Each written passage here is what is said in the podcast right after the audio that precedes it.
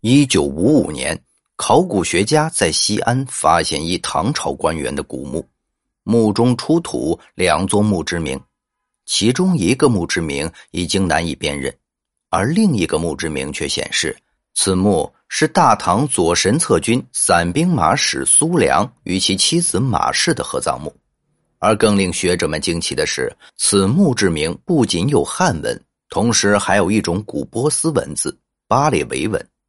经过试读，铭文的汉字部分大约有四十四个字，翻译为白话文便是：左神策军散兵马使苏亮之妻马氏，于咸通十五年亡故，享年二十六岁。之后，学者们试读巴列维文，发现与汉文略有出入。此王族逝者，左神策军骑兵之长苏亮之女，马西施之墓，时年二十六岁。愿你能回归光明天使阿胡拉马兹达的怀抱，在天堂享受平静与安宁。首先，学者们得出结论：墓主苏亮与妻子马氏并非汉人，而是波斯王族后裔。若要说苏亮或许还是个波斯王子，有西方学者认为苏亮乃是萨珊王族苏人这个名字的音译。在唐太宗年间。西亚大国萨珊波斯帝国受到阿拉伯人的攻击，屡战屡败，几乎要灭亡。为此，波斯国王向唐太宗李世民上表求援，而唐太宗因路远而没有同意。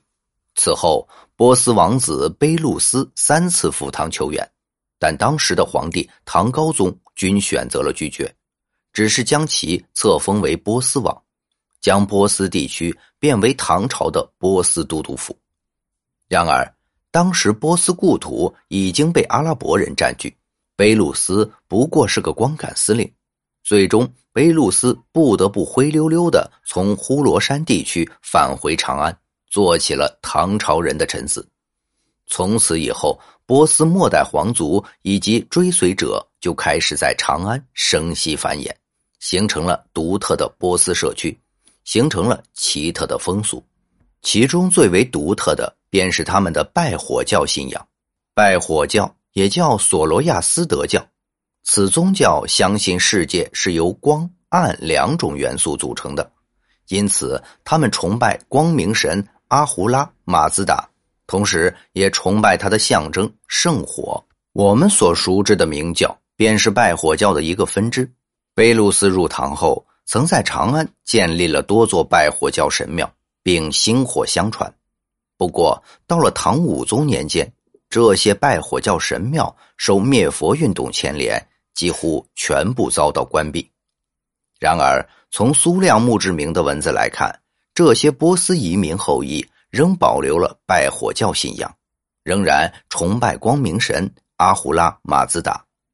不过，值得一提的是。学者们还从两种文字的碑文中解读出一条相当重口的信息。根据上文的黑体字，大家应该发现汉文和巴列维语铭文部分出入不大，两者的最大区别是汉文部分说马氏是苏亮的妻子，而巴列维文部分却说马氏是苏亮的女儿。这是怎么回事呢？一开始，中国学者认为应该是碑文写错了。然而，熟悉波斯历史的日本学者伊藤义教却认为，此碑文并没有写错。按照拜火教习俗，马氏很可能既是苏亮的女儿，也是他的妻子。在拜火教中有个非常奇葩的习俗，名为圣婚。拜火教认为，近亲之间结婚有助于保证血统的高贵，血缘关系越亲近，信仰就越虔诚。以萨珊波斯诸帝王为例，阿尔达希尔一世便娶自己的姐妹为妻，而沙普尔一世、沙普尔二世都曾娶自己的女儿为妻。根据中国史书《北史》，也曾有波斯多以姊妹为妻妾、子于婚合的记载。因此，我们可以大胆假设，即使在唐朝生活了近二百年，长安的波斯王族后裔仍保持了内部血亲结婚的传统。有人就要问了：既然苏亮和马氏乃是父女，为何不是一个姓？